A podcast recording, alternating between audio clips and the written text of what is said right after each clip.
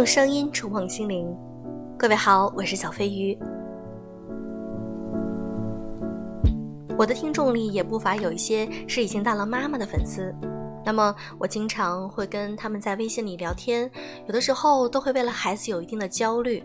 那么我们经常会觉得生活压力真的很大，一个人养孩子可能真的坚持不下去。其实我很想建一个就是有孩子的粉丝群，那么在里面呢，大家可以关于育儿方面的一些问题进行一些探讨。那么大家可以加我的微信小飞鱼的全拼音小飞鱼零三零六，我们一起建一个妈妈群，好不好？今天想和大家分享一篇来自于作者艾米亚的文章：养孩子吗？一个人搞定的那种。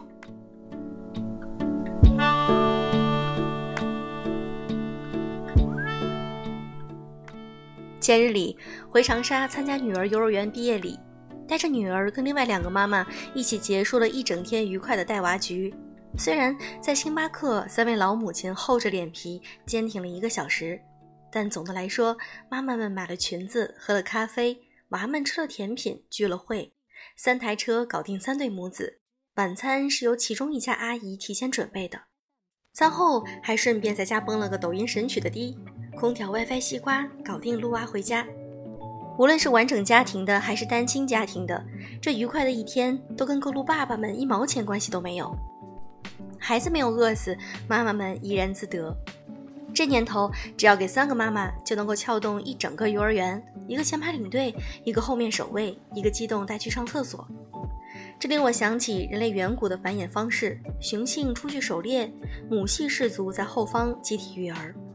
但随着自我意识的觉醒，女性开始发觉，如果生孩子这件事儿只是需要要生的时候男性参与几分钟，那又回到灵魂拷问：我们可以不生的。毕竟生育这事儿，你不赋予它意义，它确实没什么意义。女性一般都不太自大，不认为自己的基因有什么非要传递下去不可的必要。但既然猴子已经被骗来生了，猴子爸基本也派不上什么用场。那就如《乘风破浪的姐姐们》里万茜说。女人是可以帮助女人的，再具体一点说，是老女人们是可以帮助年轻的女人们的，在家庭中亦是如此。我有一个闺蜜说，这个世界上如果没有岳母这种生物，愿意生孩子的女人得减少一半。另外一个闺蜜更直白，我妈是目前尚能够维系我家庭夫妻关系和亲子关系的重大因素。听说这个时代的养育观已经有了一个共识。绝大部分城市家庭的和谐运作是由牺牲祖父母的晚年生活为基础的，这就导致老年人逐渐也觉醒了，也对人生产生了怀疑。辛辛苦苦送出去一个大的，没几年又开始从头养育一个小的，那孩子们长大了以后又为了什么呢？生娃、放羊、娶媳妇儿、生娃、放羊吗？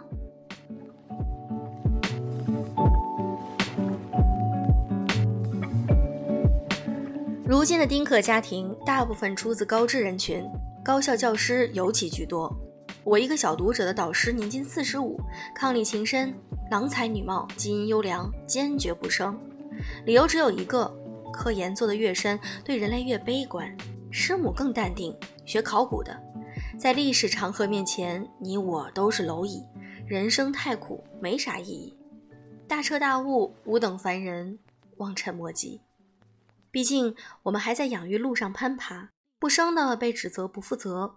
但于生孩子这事儿，指责生了的也永远政治正确，因为多生多错，生了没陪好是妈妈的错，只陪孩子忽略丈夫是妈妈的错，孩子吵闹是妈妈的错，孩子性格太不活泼又是妈妈的错，老大老二一碗水没端平也是妈妈的错。多少年轻女孩对着老母亲不屑地说：“我以后打死也不会生孩子的。” So what？谁二十岁的时候有没有说过这句话呢？老母亲们不在乎，你说我的错那就错吧。敢在咖啡厅里带三个孩子，老母亲还有什么过不去的坎儿呢？毕竟我们早就懂了一个真谛：只要你把完美这两字抛开，生孩子和养孩子这件事儿就变得没那么可怕了。大部分人不愿意把自己投入到生育圈里，是害怕失了体面。假如我不够好，不够完美，不够做一个好妈妈。害怕在飞机上被人指责不够送孩子上天价幼儿园，应该就没有生育的资格。但实际上，孩子这件事儿最大的意义是让你从头开始放送一盘人生录像带，每一个观看的当下，这个意义就达到了。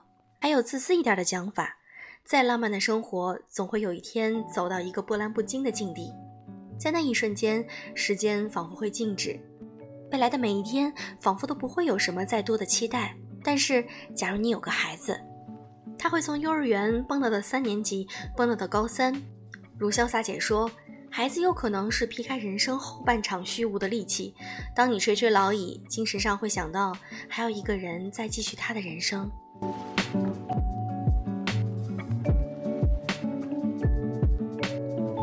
这是单方的，就如同很多年轻人用一个很无稽的理由指责生育这件事儿：孩子是解决问题的工具吗？意思是我们没有经过孩子同意就带他来了。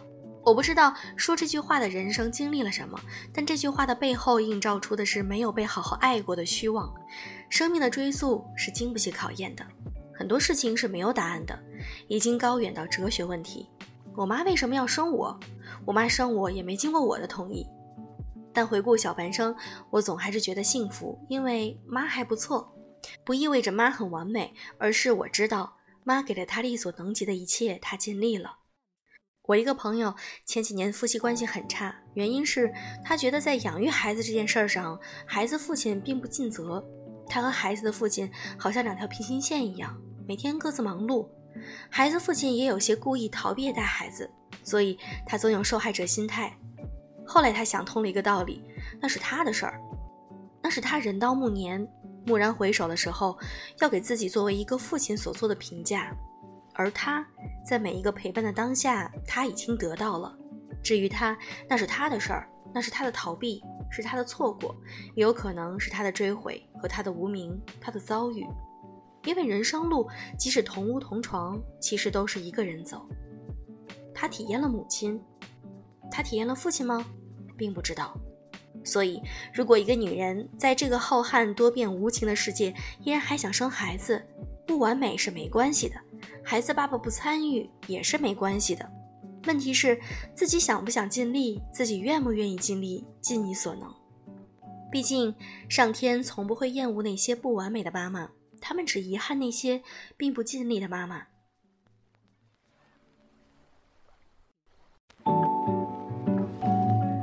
今天小飞鱼的嗓子有一些哑，不知道大家听没听出来？就是因为我想做一个尽力的妈妈，因为我今天晚上呢在给小小鱼讲故事，还要讲英文绘本，以及跟他去复习一些嗯句型等等的。虽然他才不到四岁，但是对于英语这方面我一直抓的比较紧，因为我觉得对于这个时期的孩子呢，对启蒙英语等等这些语言方面是需要每天去跟他嗯读一些东西，还有一些说一些东西的。所以我觉得还是蛮重要的。如果你也是一个妈妈，或者你很喜欢我的节目，也想了解一些育儿，可以添加我的微信小飞的全拼音小飞零三零六。我希望呃妈妈们，我们能够建一个群，来一起聊一聊育儿，好吗？好了，今天的节目就是这样，祝各位晚安。